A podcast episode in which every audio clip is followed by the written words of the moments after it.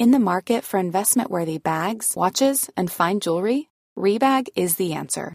Rebag is a luxury resale platform where each piece is carefully inspected by experts to ensure quality and authenticity. Use Rebag to buy and sell finds from the world's top brands, including Louis Vuitton, Chanel, and Cartier. Head to Rebag.com and get up to 15% off your first purchase as a member with code REBAGNEW. Shop today at Rebag.com. That's R E B A G.com. And use promo code REBAGNEW for up to 15% off your first purchase as a member. Planning for your next trip?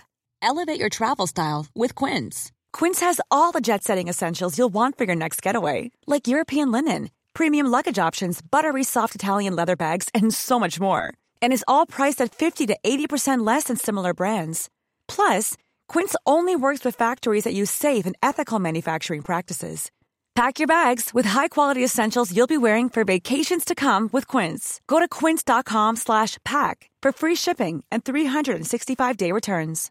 Hey, Dave. Yeah, Randy. Since we founded Bombus, we've always said our socks, underwear, and T-shirts are super soft. Any new ideas? Maybe sublimely soft. Or disgustingly cozy. Wait, what? I got it. Bombus. Absurdly comfortable essentials for yourself And for those facing homelessness. because one purchased equals one donated. Wow, did we just write an ad? Yes. Bombas. Big comfort for everyone. Go to bombas.com slash ACAST and use code ACAST for 20% off your first purchase. Bonjour à tous, avant de vous laisser avec l'interview de l'invité du jour, je me présente. Je m'appelle Eva et je suis la fondatrice de la société Neria. J'accompagne les avocats dans la recherche du cabinet qui correspond à leurs critères. Parce que chaque avocat est unique et que chaque expérience en cabinet l'est tout autant, si vous êtes à la recherche d'une nouvelle collaboration, prenez rendez-vous avec moi et je serai ravie de pouvoir échanger avec vous. Le lien se trouve dans la description de ce podcast. Bonne écoute Bienvenue dans ce nouveau podcast Advocat, podcast destiné à vous faire découvrir la vraie vie des avocats. Quel est leur parcours, quelles sont leurs activités, mais surtout, quel est leur business. Anomia, c'est un cabinet de conseil en stratégie exclusivement dédié aux cabinets d'avocats. Notre objectif est assez simple, c'est de permettre aux avocats d'atteindre leurs ambitions en utilisant des méthodes de l'entreprise appliquées à la spécificité des cabinets d'avocats. Et concrètement, notre activité consiste à transférer aux avocats les compétences nécessaires pour développer leurs activités et leur permettre de réussir sur leur marché. Aujourd'hui, nous avons l'immense plaisir d'accueillir Isabelle Wickstein, une avocate dévouée et une réalisatrice passionnée. Isabelle a brillamment marqué le monde juridique tout en menant des initiatives contre l'antisémitisme et le racisme. Sa carrière, guidée par la solidarité et l'excellence, est un exemple de réussite équilibrée entre aspiration professionnelle et engagement personnel. Nous espérons que ce podcast vous plaira et si c'est le cas, n'hésitez pas à le partager, le diffuser et en parler autour de vous. Je vous souhaite une bonne écoute et une bonne découverte de la conversation entre Agathe Curis et Isabelle Weckstein. Bonjour Isabelle Weckstein Bonjour. Merci beaucoup euh, d'avoir accepté mon invitation de participer à ce podcast. Euh, moi, je suis particulièrement ravie de te recevoir aujourd'hui. J'ai entendu parler de toi il y a plusieurs années maintenant, puisque j'étais en, en master euh, avec ton fils euh, euh, à la Sorbonne. Et ce qui m'intéresse beaucoup dans ton parcours, c'est qu'il est très riche, très atypique et que au-delà de ta casquette d'avocat, tu as aussi une casquette de réalisatrice de documentaires, il me semble une casquette d'écrivain aussi. J'ai vu qu'il y avait un petit livre. Il y a un livre. il y a un livre. Euh, donc, euh, donc, je suis ravie que tu viennes nous, nous parler de, de ce parcours aujourd'hui. Euh, première question, si tu devais choisir aujourd'hui entre l'avocature et la réalisation, que choisirais-tu? Ah, je peux pas répondre à cette question. Choisir, c'est renoncer. Et j'ai beaucoup de mal avec le renoncement en général. Euh, J'aurais peut-être euh, ni l'un ni l'autre. Euh, Ah, encore de nouvelles, euh, de nouvelles idées? Euh, c'est surtout que je pense que euh, quand moi j'ai commencé mes études et que je suis devenue avocate, on avait tendance à faire le même métier pendant une durée très très longue et qu'aujourd'hui, euh, depuis quelques années déjà, euh, les jeunes avocats conçoivent euh, le métier comme une étape vers autre chose pas toujours, mais ils font plusieurs métiers dans leur vie professionnelle et je trouve que ça, c'est très, très enrichissant. Et je dois dire que si demain, on proposait une autre activité professionnelle que je sois en capacité de faire, je serais ravie de, changer. Mais j'aurais, j'aurais pas envie de renoncer au film parce que le film, les films, j'ai, j'ai commencé il y, a, il y, a, beaucoup moins longtemps, il y a une douzaine d'années, et j'ai encore envie d'en faire. voilà. Ça ne veut pas dire que j'ai pas envie d'être avocat, mais c'est pas du tout la même durée de vie professionnelle. Et puis, il y a une activité, celle d'avocat dont je vis, et une autre dont j'aurais du mal à vivre parce que la vie de réalisateur, c'est une vie quand même assez difficile quand on ne fait pas beaucoup de films. J'imagine. Et justement, comment tu en es arrivé là? Comment tu t'es mis à la réalisation il y a 12 ans Donc, Côté activité professionnelle, tu as associé ton propre cabinet euh, One Avocat, c'est ça? Oui, je, suis euh, euh, cofondatrice et associée du cabinet One Avocat. Donc en propriété intellectuelle Alors, c'est, non, c'est un cabinet qui est quand même pluridisciplinaire et moi-même, j'ai une double formation parce que je, je, suis avocat de droit des affaires au départ et ensuite j'ai fait une spécialisation de propriété intellectuelle mais notre cabinet regroupe, c'est essentiellement un cabinet d'affaires où il y a du fiscal, du M&A, du contentieux, de la propriété intellectuelle, du droit social et un, pôle plus restreint de, droit immobilier. Très bien. Et donc, toi, tu étais amené à travailler avec des réalisateurs côté, côté propriété intellectuelle ou pas? Comment tu as mis un pied là-dedans? Alors, dans mon activité professionnelle, j'ai effectivement été mise en relation assez tôt avec des auteurs-réalisateurs, mais je ne sais pas si c'est ça qui m'a amenée à, devenir réalisatrice ou plutôt un, travail que j'ai, enfin une initiative que j'ai montée en 2005 de lutte contre les préjugés en milieu scolaire qui consistait à aller dans les établissements publics, privés, Paris, banlieue, province, en binôme pour faire réagir les jeunes élèves sur la question de leurs propres préjugés et des préjugés dont ils étaient l'auteur. Et j'ai fait ça pendant un certain nombre d'années, 14 ans en tout, et les dernières années. Et en binôme avec. Alors, on était. Profession En fait, c'était pas une question de profession, c'était une question d'origine. le principe, c'était d'intervenir un juif, un arabe. Et donc, le binôme, c'était moi et une personne d'origine musulmane qui intervenait à mes côtés dans dans des établissements scolaires, alors que ce soit du public ou du privé. On est intervenu dans des écoles juives, dans des écoles catholiques, comme je te disais, à, Paris, en banlieue, ailleurs. Et, mmh, et, en fait, le fait d'être en binôme avec des origines différentes et supposées opposées, ça nous permettait de faire réagir les jeunes qu'on avait en face de nous. et de là est née l'idée, parce qu'à un moment donné, je l'ai fait avec un, co-intervenant qui était réalisateur, et on a eu l'idée de filmer les interventions. Et c'est devenu un documentaire sur France Télévisions qui a, qui a plutôt bien marché. Ça, c'était en 2015.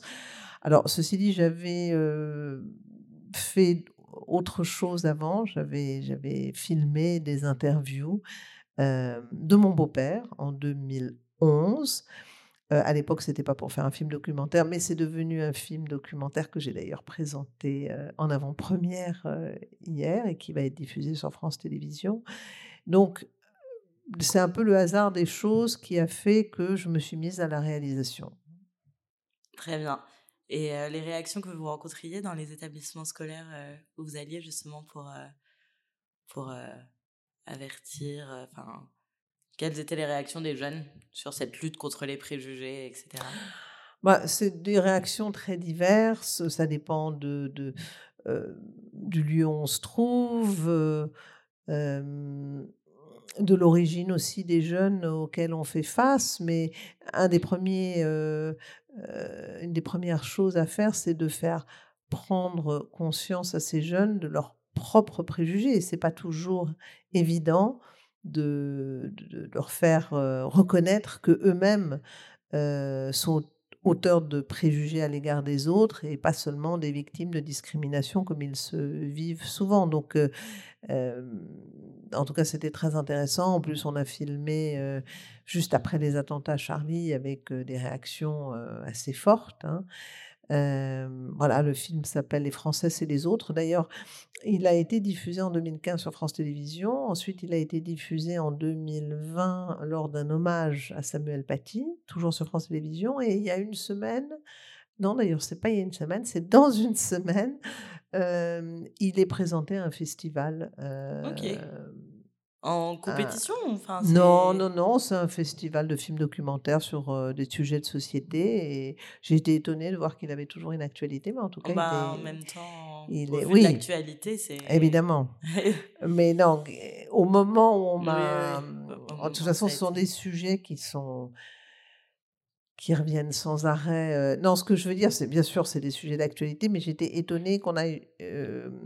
ce film, il, date de 2015, mais il est vrai que quand il a été rediffusé sur France Télévisions pour l'hommage à Samuel Paty, j'avais peur qu'il soit un peu trop ancien et finalement.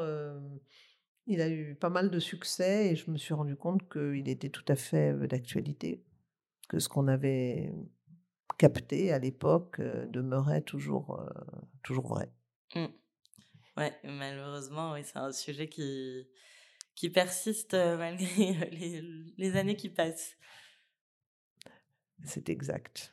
Et c'est quelque chose. Alors là, avec ce qui se passe actuellement, suite au, pogrom du 7 octobre perpétré en Israël à l'égard des Juifs, on assiste d'une manière générale à un déferlement de haine antisémite dans le monde. Alors, je, parle de ça, ça n'a pas un lien nécessairement direct avec le sujet que je viens d'aborder, qui est celui de mon documentaire sur les préjugés en général, parce que l'antisémitisme, il est quand même répandu partout. mais c'était juste pour dire que effectivement le sujet ce sujet-là n'a pas disparu. Mmh. c'est bien de continuer à, à passer ce genre de, de mmh. documentaire aussi qui mmh. montre que il faudrait faire en sorte que ça puisse disparaître et qu'on qu'on abandonne tous un petit peu nos préjugés à cet égard. suite à ce documentaire, du coup, en 2015, il me semble que vous en avez tourné un autre en 2020 Oui, j'ai fait un, film documentaire sur l'hôpital public. Euh, assez engagé. Que j'ai tourné euh, pendant le, au début du Covid, puisque c'était début avril 2020. Et j'ai eu la chance d'avoir l'autorisation de filmer euh, dans un service de pneumologie, réanimation intensive à la Pitié-Salpêtrière. Et hum, j'ai essayé de montrer qui étaient ces hommes et ces femmes qui travaillent dans le plus grand hôpital d'Europe et dans ce service en particulier où il y a 200 soignants. Et je dois dire que c'était une expérience absolument extraordinaire parce qu'on nous a laissé tout voir, les réunions, les réunions de direction, les réunions de crise, les rapports entre les différents soignants, le problème des masques, les différents métiers, le problème de l'organisation de l'hôpital, de la tarification des actes, enfin tout, tout, le fonctionnement en fait d'un hôpital public et diverses problématiques et c'était absolument passionnant à faire. Et pour tourner ce type de documentaire, tu as une équipe de combien de personnes? Comment ça se passe concrètement? Moi, j'y connais rien. Euh, alors, il y a des situations très diverses. Franchement, là, ça s'est passé de manière totalement atypique parce que, en temps normal, quand on fait un documentaire, il faut qu'on ait un sujet, il faut qu'on ait un producteur, il faut qu'on écrive un développement. Ensuite, on fait du repérage et puis on, trouve une chaîne, il faut le financer. Et, c'est seulement après qu'on commence les tournages. Et, une fois qu'on a fini le tournage, on fait du montage et on le montre à la chaîne, on le fait valider. Enfin bon, il y a, puis après, il y a de la post-prod. Enfin, il y a toute une série d'étapes. Et là, ça s'est passé de manière totalement inhabituelle parce que j'ai eu une autorisation, j'ai écrit un projet avec un co-réalisateur on est allé le présenter à la PHP. Ils nous ont autorisé à tourner. Il a fallu le tourner dès le lendemain. Mmh Et j'avais pas encore de producteur, j'avais pas encore de chaîne. Donc j'ai commencé le tournage sans avoir ni producteur ni chaîne. Et ensuite, je me suis débrouillée pour euh, le coproduire avec une petite société de production que, que j'ai montée. Et puis j'ai trouvé euh, France Télévisions avec mon coproducteur qui était euh, Marie Drucker, qui nous a beaucoup aidés. Et, et, là, je dirais qu'on a, entre guillemets, profité de la période de confinement des six semaines qui m'ont permis de, tourner alors que le cabinet était fermé. C'est-à-dire que je mmh. continuais évidemment à travailler, mais ça me permettait quand même de passer les journées à l'hôpital pour, pour filmer. Et j'avais un, un chef-op qui était mon co-réalisateur et, quelqu'un pour prendre le son. Donc c'est une équipe très réduite, plus un deuxième chef-op que j'ai pris parce que il y avait beaucoup de choses à filmer et qu'on avait un temps réduit. Et, parce que être partout à la fois. Du coup, au départ, lorsque tu avais le projet de ce documentaire, il n'y avait pas du tout le Covid et en fait, euh, finalement, le tournage a été en plein confinement. Quoi. Alors, j'ai accéléré le tournage. J'avais le projet de faire un film sur l'hôpital public et quand euh, le Covid est, est arrivé, bah, je, les choses se sont précipitées et comme j'ai eu cette autorisation, j'ai foncé. Voilà. Et donc, combien de temps de tournage? Il y a eu une première période de six semaines. Après, on est retourné au cabinet.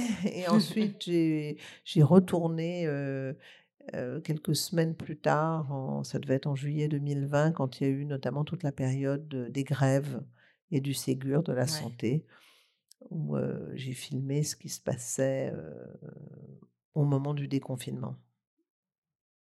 Très bien. Et donc ce documentaire, il a été diffusé aussi sur euh, France Il a été diffusé sur France 5 en prime euh, en novembre 2020, euh, je crois. Donc, discrimination en milieu scolaire, mettre en lumière les soignants. Comme je disais je, avant, ce sont des sujets quand même assez engagés.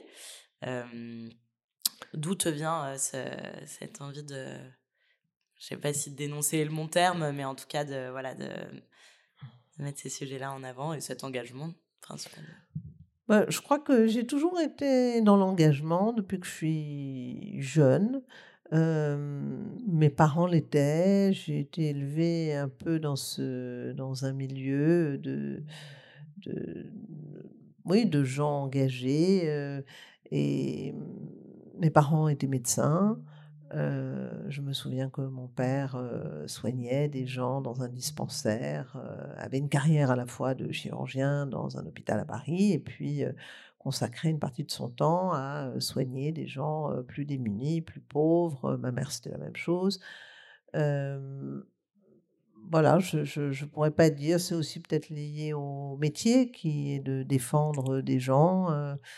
En tout cas, bah, ces initiatives. Alors, le, film sur l'hôpital, c'est parce que je suis quand même issue d'un milieu très médical. je suis mariée à un médecin de l'assistance publique. Mes beaux-parents étaient médecins, donc c'est un milieu qui, que, que, je connais un peu et qui me touche particulièrement, surtout en France, avec un système qui est extrêmement favorable aux patients.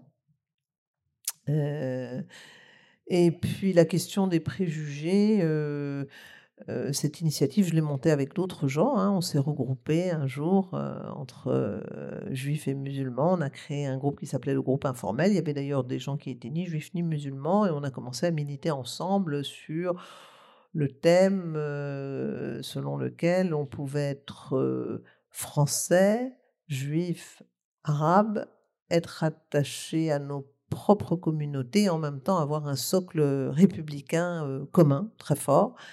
et qu'il fallait absolument préserver ce, socle. Il existe encore ce groupe?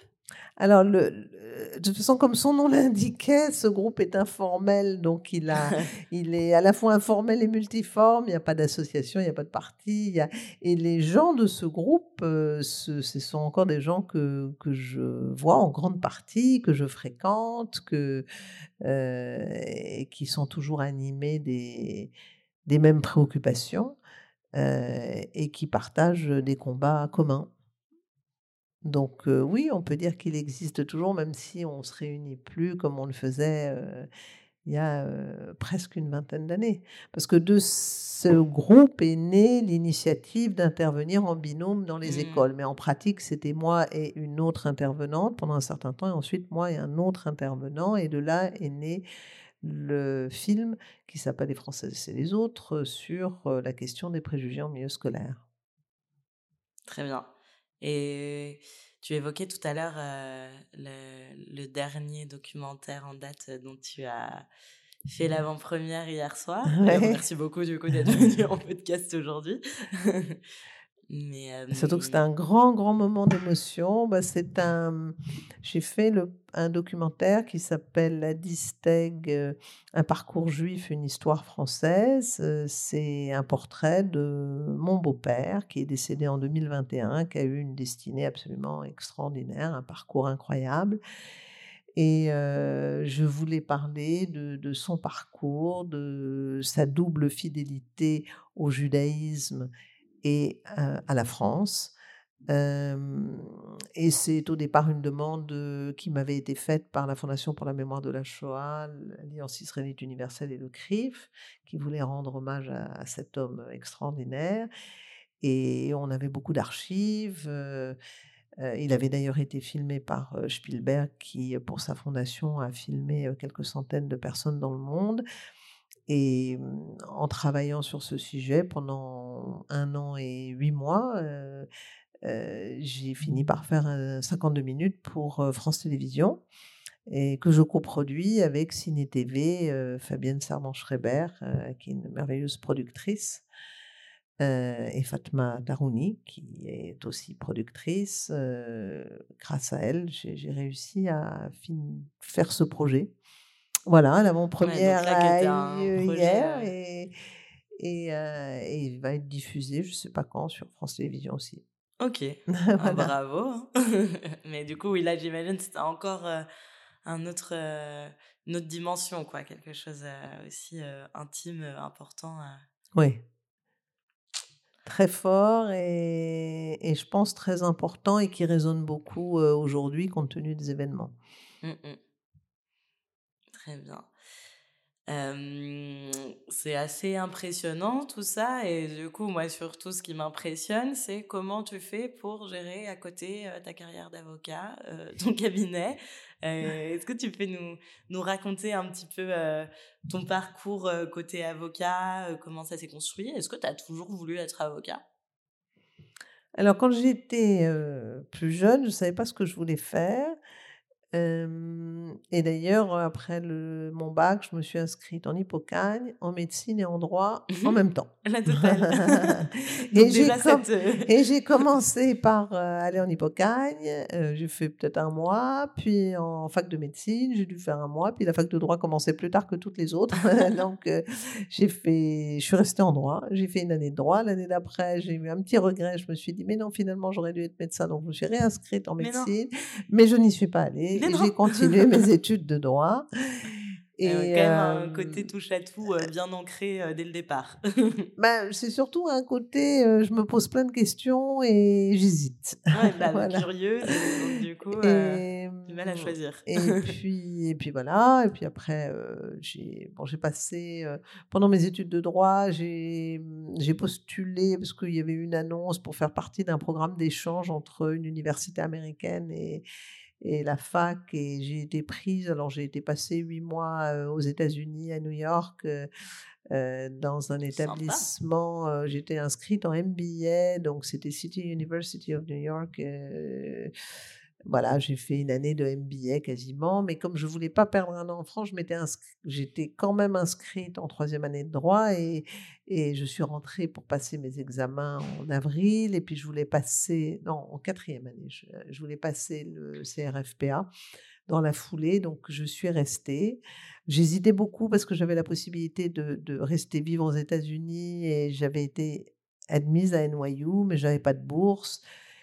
Voilà, j'avais un petit ami français, je voulais rentrer à Paris, je suis restée, j'ai passé le, le CRFPA, ensuite le CAPA et je suis devenue avocate. Et les deux premières années, j'étais en collaboration. Je faisais aussi, euh, euh, je travaillais chez un avocat en conseil en parallèle parce que ça m'intéressait d'apprendre la technique des mémoires devant la Cour de cassation.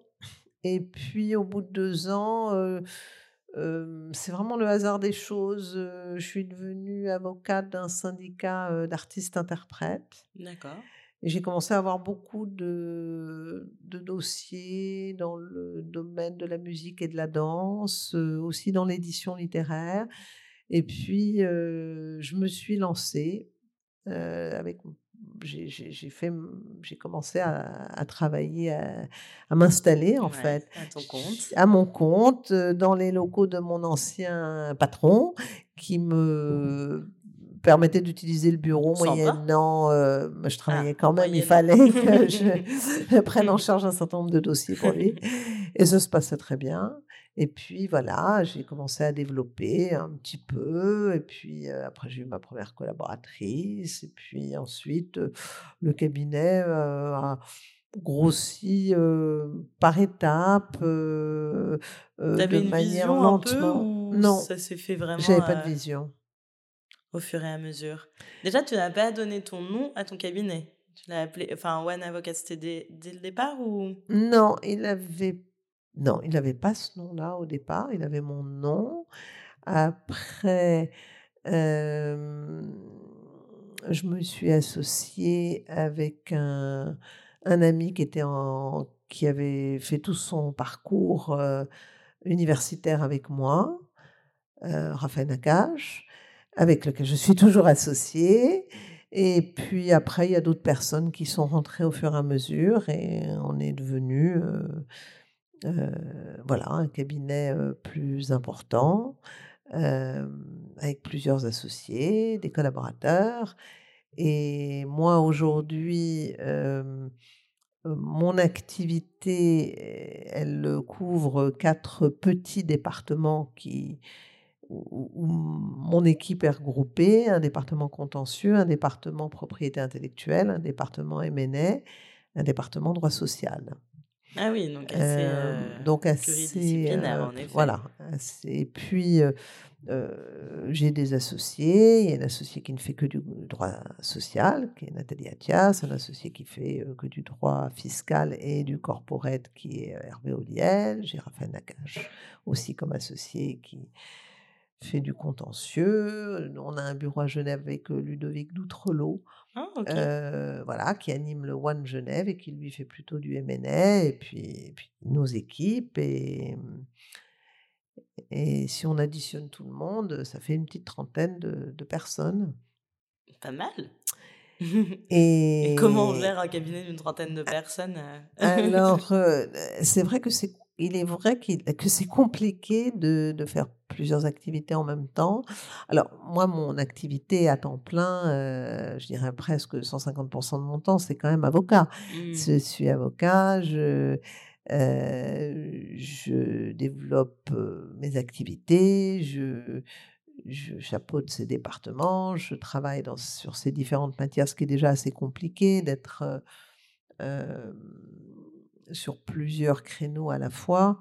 ça suppose de continuer à se documenter, d'être... Bon, maintenant je suis très bien entourée de collaborateurs qui, sont dans l'opérationnel et, et, qui sont d'un très bon niveau et qui travaillent très bien et qui m'aident beaucoup.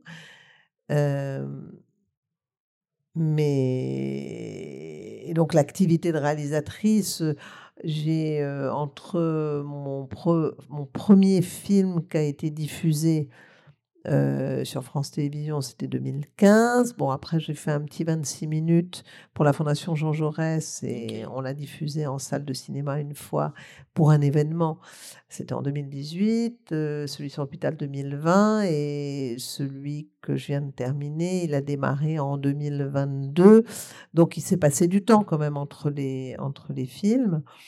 et cette activité de réalisatrice, bon, bah, je la fais oui, je la fais. L'énergie quand même. quand j'y arrive. oui, il faut de l'énergie. Parce que le métier d'avocat, c'est un métier qui est très, très lourd, en fait. C'est un métier qui est très prenant. Tu trouves que le métier a changé? Ah oui, le métier a considérablement changé, oui. Et c'est plus ou moins lourd? Mmh. C'est différent. D'abord, on n'exerce pas ce métier de la même manière à différentes époques de, sa vie. Aujourd'hui, bah d'abord, il y a, beaucoup plus d'avocats. Donc, je trouve que la compétition, elle est plus rude. Mmh. Ensuite, tout maintenant, l'intelligence artificielle, je pense, va révolutionner ce métier. Tu, tu l'utilises, toi, déjà? Oui, oui, oui, j'utilise l'intelligence artificielle. On est, oh, c'est un sujet aussi qui m'intéresse parce qu'on est beaucoup consulté sur ces questions. et puis, il n'y a pas de, a pas de temps mort. Les gens attendent de toi que tu sois disponible 24/24. Tu reçois 300 mails par jour. Tu, tu vois, tu peux pas l'information, les questions qui, qui, te sont posées, elles t'arrivent par WhatsApp, par SMS, par... il y a tellement de canaux de communication qu'en fait, tu es multi-sollicité et on... Voilà, on t'envoie des notes vocales tout le temps, donc il ne faut pas que tu loupes un truc, qu'il faut que tu répondes, que tu sois tout le temps efficace. les gens veulent toujours aller vite. Mmh et on a quand même un problème de responsabilité, c'est-à-dire que nous, on donne des avis, on engage notre responsabilité, on est, même quand c'est des sujets qu'on connaît, il y, a, forcément une évolution législative, jurisprudentielle, il faut se tenir au courant, il faut, faut avoir les bons réflexes, faut... Je trouve que, mais ça c'est la société d'aujourd'hui dans, dans, tout son ensemble, on ne te laisse pas le temps de réfléchir et de te poser. Et le droit, c'est quand même une matière complexe où on a besoin de se poser et de réfléchir. Parce que si on veut bien conseiller un client, faut qu'on pèse différentes options, faut qu'on anticipe les choses. c'est pas juste une réponse ponctuelle tout de suite. Faut qu'on réfléchisse aux étapes suivantes, on analyse les risques. Alors, il y a des questions qui sont très simples, évidemment, mais je trouve que souvent, les, sujets sont emboîtés les uns dans les autres euh, et les problématiques sont plus complexes qu'elles n'en ont l'air. Oui, de la part des clients, il y a une tendance à vouloir maintenant euh, privilégier euh, la rapidité versus peut-être, enfin au détriment peut-être parfois de la qualité entre guillemets, non pas que tu donnes des mauvais conseils, c'est pas du tout mon propos, mais, euh, c'est vrai qu'à force de vouloir aller vite tout le temps, euh, plus vite, euh, plus vite, moins cher. Bah c'est tout à fait, c'est tout à fait juste. Je me souviens très très bien d'un déjeuner que j'avais eu avec un client qui était un très gros client qui m'expliquait, enfin le, la, directrice juridique d'un client qui disait ben voilà, nous, on attend trois niveaux de service. Il y en a un, c'est. il faut répondre tout de suite et c'est pas grave si c'est un peu survolé, un niveau un peu plus intermédiaire, un peu plus approfondi mais moyen, et puis un niveau où là on peut donner de l'excellence. Et ça m'avait beaucoup surprise parce que je me disais, logiquement, un juriste, il doit demander à un avocat le meilleur, l'excellence comme étant le niveau de base. Quoi. Mais mmh, c'est pas toujours comme ça que le conçoivent les clients. Pas toujours. Et tout à l'heure, tu parlais de concurrence accrue avec un, vrai, un nombre croissant d'avocats.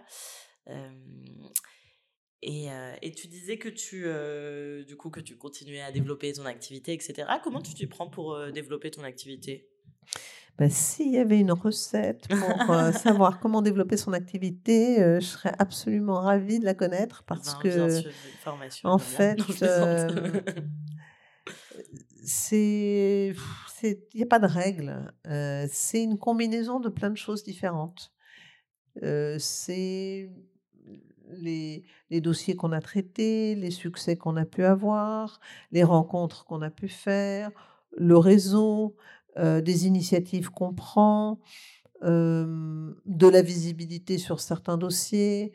C'est une, voilà, une combinaison de tous ces facteurs et on ne sait jamais comment ni quand ça va arriver. Je suppose que ta double activité, on va, dire, enfin tes deux activités se nourrissent un peu l'une et l'autre peut-être ah non, Pas du tout, non.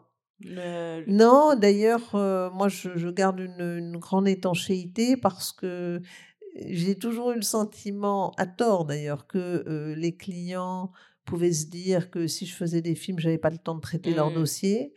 Donc, c'est pas du tout quelque chose que je mets en avant. Et les clients, quand je suis, quand je fais un travail de réalisateur, c'est vraiment un travail de réalisation sans, sans je pense plus à mon, travail d'avocat. Je suis pas en train de donner des conseils. Je suis pas en train de chercher des clients. Je suis pas en train de, me mettre en avant. Peut-être. Pas, non, parce que tu, tu, les gens te voient pour la partie de toi qui, qui, qui n'est pas celle d'avocat. Et, hier, par exemple, à l'avant-première de mon film, il y avait 430 personnes. Dans ces 430 personnes, il y avait des amis de la famille, des gens de l'équipe, des gens... et puis il y avait des clients aussi, quelques-uns, ou des gens qui ont été des clients, qui sont devenus des amis, ou des, ou des clients tout simplement parce qu'ils avaient un lien avec cette activité. Et je pense que là, ils m'ont vue pas comme avocate. Et c'est pas en me voyant hier et en voyant le travail que j'ai fait qu'ils vont se dire tiens, je vais lui amener des dossiers. Donc, ça se nourrit pas vraiment l'un de l'autre de la même manière que quand je fais mon activité d'avocate. je ne me nourris pas de mes affaires pour me dire, enfin des affaires que je traite, pour me dire, tiens, ce serait un bon sujet de, documentaire. Alors évidemment, j'aurais adoré faire une série comme Avocat et Associé. Ça, oui, j'ai souvent pensé il n'est pas trop tard. Euh, The Good Wife ou des choses comme ça qui sont euh, ou Suits ou euh, c'est-à-dire Il y a une série française là qui est sortie récemment sur une avocate. Ouais. je l'ai pas regardée. Alors j'ai eu du mal à rentrer dedans en fait. Il faut que je, je reprenne mais c'est vrai que sinon c'est très anglo-saxon et du coup c'est pas une vision très réaliste de l'avocat en tout cas français dans ces séries là. Absolument. mais, il y a, mais Avocat et Associé était une, euh, était, était une bonne série. Il y en a eu une autre dont j'ai oublié le nom, que j'ai vu, que j'ai bien aimé. Bon, elles sont pas du tout réalistes, hein, ces séries. Mais c'est pas grave. Il y a un fantasme euh, sur, le, sur, le, métier d'avocat. C'est comme euh, la série 10%. J'en ai parlé souvent avec des agents, parce que je, je, je travaille avec pas mal d'agents et qui disent bah, 10% c'est fantastique, mais ce n'est que 10% de la réalité. mais puis les, séries, elles forcent beaucoup le trait, elles sont très caricaturales sur plein de choses, mais c'est pour ça que ça marche aussi et que c'est bien. Oui, ça fait partie. Euh, c'est... Mais voilà, tout ça pour dire que les, non, les, deux, les deux métiers sont assez euh, séparés. Euh, ce qui rend les choses d'ailleurs pas, pas toujours faciles parce que faut vraiment voilà, tracer une ligne entre les deux.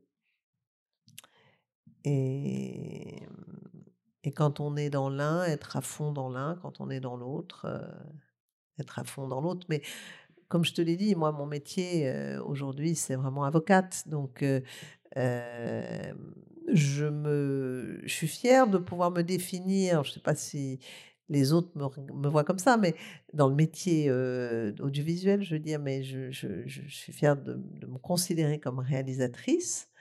je dis simplement que ma vie quotidienne et, ce qui me permet de, vivre aussi, c'est mon métier d'avocate. Et que je continue de développer. C'est-à-dire que moi, mon objectif, c'est quand même de, développer cette activité d'avocate parce que j'aime ce métier, que je pense que je ne suis pas du tout arrivée au bout et que je, veux continuer à, découvrir aussi de, nouveaux horizons, de nouveaux développements. Donc développer de nouvelles activités, par exemple? Non, mais mmh, de nouveaux secteurs. Tu mmh. vois, je, travaille dans le, par exemple, pour les fusions-acquisitions, j'en fais beaucoup dans le secteur des médias, des industries culturelles. Je le fais aussi dans le secteur de la santé, mais je, pourrais le faire dans d'autres, dans d'autres secteurs. donc des choses un peu plus... je ne développerai pas d'autres domaines parce que déjà c'est beaucoup. Et je trouve bah qu'on ne peut pas être spécialiste de tout. Et, voilà. Et je ne suis pas un avocat, je ne me considère pas comme un avocat généraliste. Je prêche une convertie. Euh, donc, euh, et qu'il faut faire que ce qu'on sait faire, parce que si on prend des dossiers dans des domaines qu'on ne connaît pas ou ne maîtrise pas, c'est vraiment euh, un risque énorme et c'est une source de stress. Donc, comme on en a déjà beaucoup dans ce métier, il ne faut pas en ajouter. Euh, non, mais je veux continuer à, à développer voilà, le, volume de, dossiers, trouver de nouveaux dossiers, de nouveaux clients. Ton temps aujourd'hui se partage comment entre le développement et la production?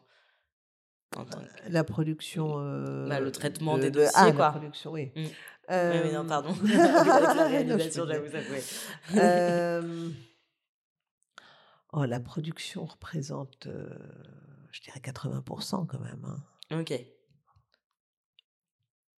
Ouais. Ouais, donc tu, produis encore beaucoup. Il y a pas mal d'associés où ça va non, être. Non, mais peut-être que peut-être que je j'exagère parce que c'est peut-être du 70-30 plutôt. Mais j'ai l'impression quand même de produire beaucoup. Alors après, qu'est-ce qu'on entend par produire? Euh, si produire, c'est dans un contentieux rédiger les conclusions de A à Z, non.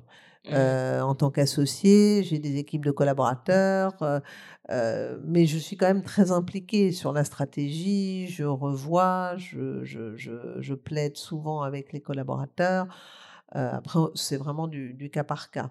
Donc, si produire, c'est ça, la proportion est sans doute inférieure. Mais moi, je, fais beaucoup de conseils.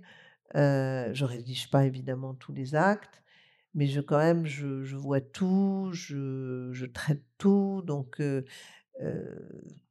ça, ça reste, ça reste de la production et ça représente une partie quand même assez importante. Et ça, c'est important pour toi de garder cette partie production en priorité pas nécessairement. Je pense que là, tu mets le doigt sur vraiment quelque chose de, de, de, difficile. Je trouve que c'est parfois difficile de trouver un juste équilibre. Mmh. Quand on est associé, qu'on a déjà beaucoup d'années d'ancienneté, qu'on a, il faut, moi je fais confiance à mes collaborateurs, la production ils la font très bien, mais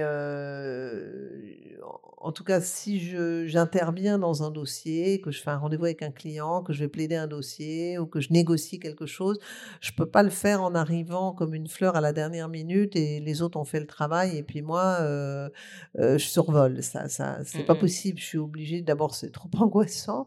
et puis pour avoir les réflexes, la répartie, il faut quand même être plongé dans le dossier. Donc, le bon équilibre, c'est d'avoir une bonne équipe qui te prépare les choses, trouver le temps quand même de s'y plonger pour, grâce à notre expérience, pouvoir utiliser ce travail préparatoire et, et, se l'approprier au sens le connaître et pouvoir ensuite négocier en étant tout à fait au, fait du dossier. Tout ça prend quand même du temps.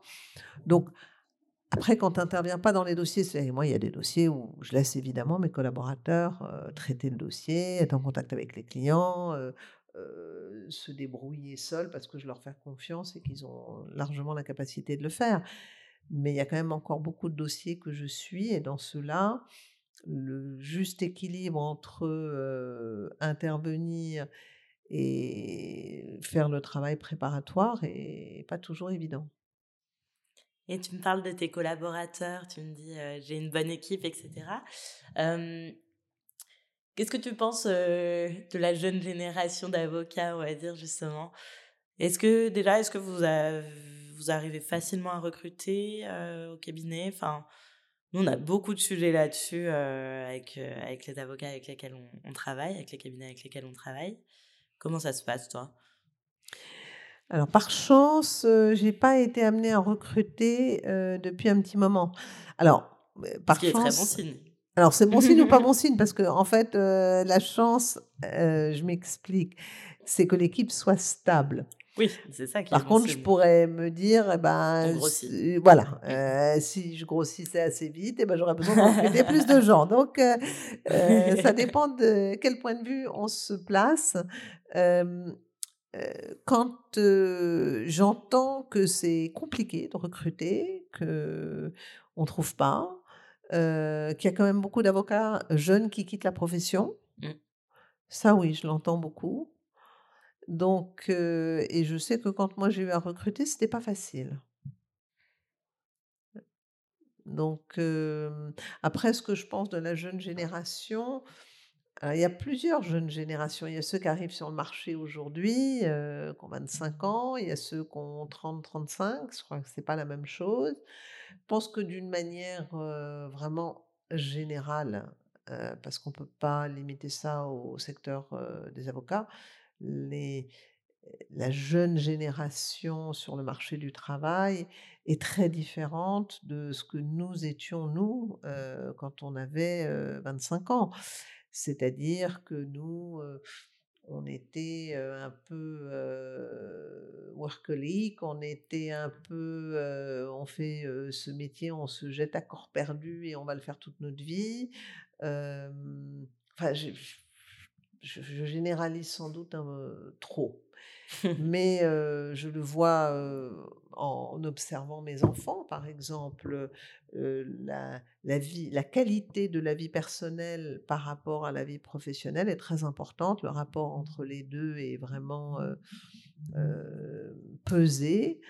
et je trouve que, que c'est bien c'est vrai que. Et c'est difficile d'avoir cet équilibre. Et parce que toi, typiquement, tu trouves que euh, lorsque tu as débuté ta carrière, potentiellement, justement, le travail a pris trop le dessus sur euh, la qualité de la vie personnelle? Bah, Moi, je trouve que. Moi, j'ai toujours beaucoup travaillé. Euh, et d'ailleurs, il y a, un truc qui m'arrive régulièrement et qui, m'agace, en fait, c'est quand je vois des gens que j'ai pas vus depuis longtemps et, qu'on parle, on aborde la vie professionnelle, la question est toujours la même, c'est est-ce que tu travailles toujours autant? Et je me rends compte que, alors, je sais pas si c'est les avocats ou si c'est comme ça que je, suis, et je me dis, mais pourquoi est-ce que les gens pensent que je travaille trop sans doute parce que la réalité, c'est que je travaille trop. Alors, est-ce que j'ai sacrifié ma vie personnelle? Non, parce que j'ai eu une chance inouïe de rencontrer l'homme de ma vie, de l'épouser, d'être toujours mariée, de me remarier avec lui, même si on était toujours ah, ensemble. je ne savais pas. on s'est mariés quatre fois, deux fois à la mairie, deux fois à la synagogue. Allez, histoire de faire la fiesta. Euh. Exactement. C'était juste avant le Covid. On a décidé. Alors, quand je dis remarier, c'est un renouvellement de vœux, à la mairie. Mais c'est ah, une cérémonie républicaine où on, refait tout pareil. Et pareil à la synagogue, quasiment. et puis, j'ai pu quand même faire quatre enfants. Et ça, c'est le grand bonheur de ma vie. À vrai dire, c'est la seule chose qui compte vraiment. mais je, je, dis quand même un, mais parce que le, métier d'avocat ne, ne, ne, rend pas facile c'est difficile de faire quatre enfants, d'être installé, d'essayer de développer un cabinet. Et alors que bah, quand on est installé, qu'on est son propre patron, on ne peut pas prendre un congé mat. c'est difficile sur une longue période. Mmh. Et mmh, alors qu'on devrait pouvoir le faire.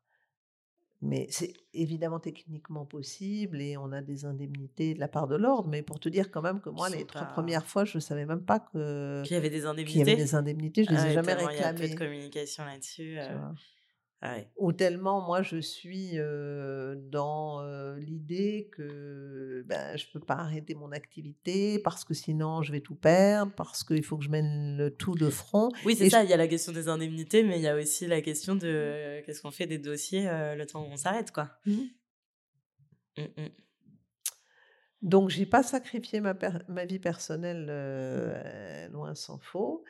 Et ça, j'en suis très heureuse. Mais j'aurais certainement pu passer plus de temps avec mes enfants quand ils étaient petits. euh, et puis. Oui, mais tu as aussi réalisé plein d'autres choses euh, qui épanouissent la famille autrement. on- En tout qui cas, apportent j'espère que choses, la famille est épanouie. Et, et, mais je trouve que pour les femmes et les jeunes femmes, eh ben, c'est pas si facile que ça de d'arriver à, euh, à mener cette profession qui est quand même très chronophage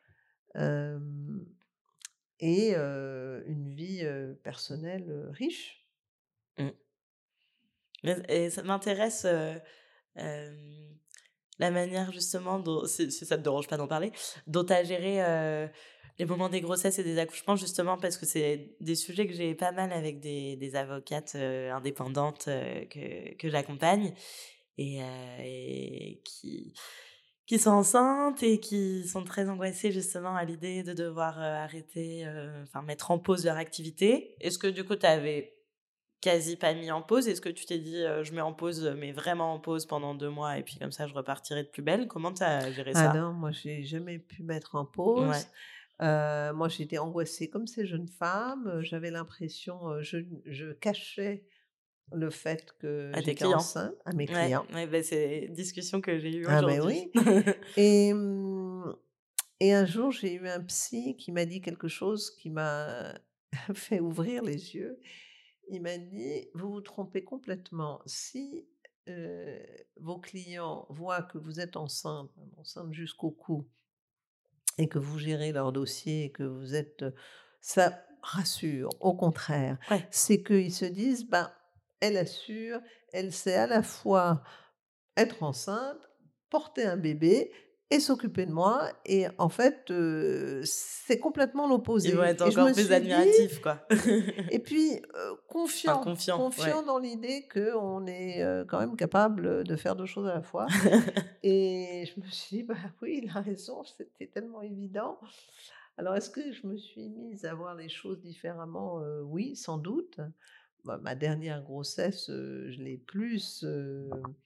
je vais pas dire assumé parce que j'ai assumé vraiment toutes mes grossesses. J'étais très heureuse d'être enceinte et euh, mais je veux dire qu'au début, c'est vrai que je, je le je le disais pas Mm. euh, jusqu'à ce que ça se voit vraiment Mm. parce que je me disais euh, je vais perdre tous mes clients, ils vont voir un gros ballon, ils vont se dire elle elle pourra plus s'occuper de moi. Et en fait, c'est une vision euh, complètement euh, idiote, je trouve. Mais, mais c'est une vraie angoisse en même temps. Et je pense qu'il y a des femmes qui ressentent encore ça. Euh, et quand on est, et c'est très différent quand on est collaboratrice et quand on est euh, installé, parce que quand on est collaboratrice, on a quand même une protection. Ah oui. On est, on touche sa rétrocession d'honoraires, on sait que on va retrouver ses dossiers, il y a quelqu'un qui s'en charge pendant qu'on n'est pas là, on est, on a un statut à ce moment-là quasiment de salarié. Exactement ce que j'allais dire. Euh, quand on est installé, euh, on peut pas disparaître. C'est ça le problème. Quand tu montes un cabinet, que tu le gères, bah, tu peux pas euh, disparaître. euh, tu peux pas. Tu peux juste pas. Tu peux pas dire euh, je pars au bout du monde pendant trois mois, par exemple. Même c'est pas et, et- et je reviens. Enfin, il faut avoir des bons associés, des bons collabs, mais ce qui n'est pas le, Oui. cas au départ, quoi. Forcément. Oui. Et ouais. c'est vrai que c'est compliqué, c'est intéressant qu'on en parle puisque c'est une discussion que j'ai eue cet après-midi avec une avocate que j'accompagne. Et, et voilà, et qui pareil ne, veut, ne, ne le dit pas à ses clients. Et je disais qu'elle avait tout intérêt à le dire.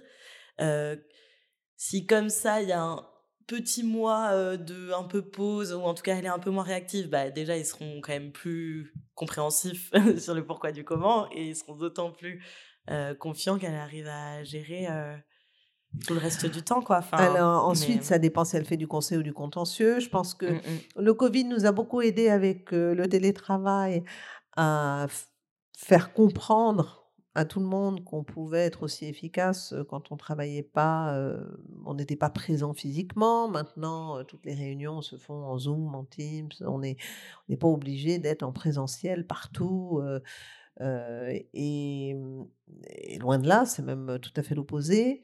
Donc, je pense que c'est plus facile de. Alors, moi, je dis ça en supposant que une femme qui va accoucher, elle va continuer à travailler tout en s'occupant de son bébé. Mmh. Mais si on veut faire une vraie coupure de plusieurs mois, c'est vrai que c'est difficile. quand on est, je pense, une jeune avocate et installée depuis peu longtemps, ou même un peu plus longtemps, je pense que c'est c'est assez difficile. Et pourtant, on doit pouvoir y arriver parce que c'est injuste que les avocates n'aient pas la possibilité de, de mener, comme elles l'entendent, une carrière professionnelle et personnelle en ayant des enfants. Oui, bien sûr. Ensuite, c'est quand même aussi le propre de tout indépendant, au-delà des avocats.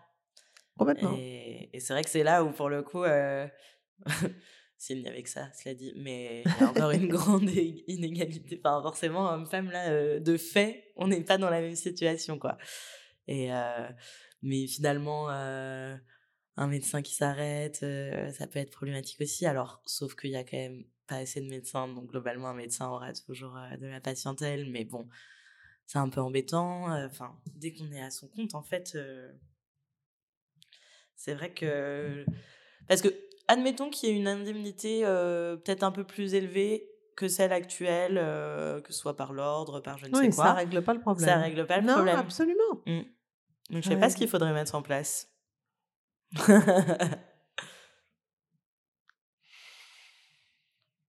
Je ne sais pas non plus. On va y réfléchir. Sans doute des structures aussi pour euh, prendre en charge plus de crèches, plus d'aide. Mmh. Bon, après, ça ne règle pas le problème de vouloir s'arrêter et de se consacrer. Il n'y a pas des systèmes chez les avocats, c'est vrai que je ne sais pas ça, comme les tontines chez les médecins, euh, où du coup il y aurait voilà, une sorte de groupe d'entraide, où potentiellement on refile un peu ses dossiers. ça n'existe pas ça? Bah, ce qui existe, c'est quand on a des associés, que les associés euh, suivre les dossiers euh, à ta place quand tu, tu t'accouches, par exemple. Mais encore faut-il que tes associés fassent la même chose que toi. Euh, tu vois, et les mêmes spécialités. souvent, quand tu t'associes avec des gens, c'est pour qu'il y ait une certaine différenciation et complémentarité plutôt. Donc, non, non, c'est un, c'est un, sujet. mais même encore maintenant, moi j'ai un, un, enfant qui est relativement jeune parce qu'il a 8 ans et demi. Donc c'est encore un petit garçon. Il faut faire les devoirs. tu vois, là, par mmh. exemple, ce soir, je vais au théâtre. Donc, il va falloir que je cours d'ici, que j'aille à la maison, que je fasse faire les devoirs, que je parte. Ah bon, mais ça, c'est la vie des femmes en général. je pourrais décider de ne pas aller au théâtre. bon, voilà, il faut, faut jongler. Mais tu as plutôt fait le choix de vivre à fond.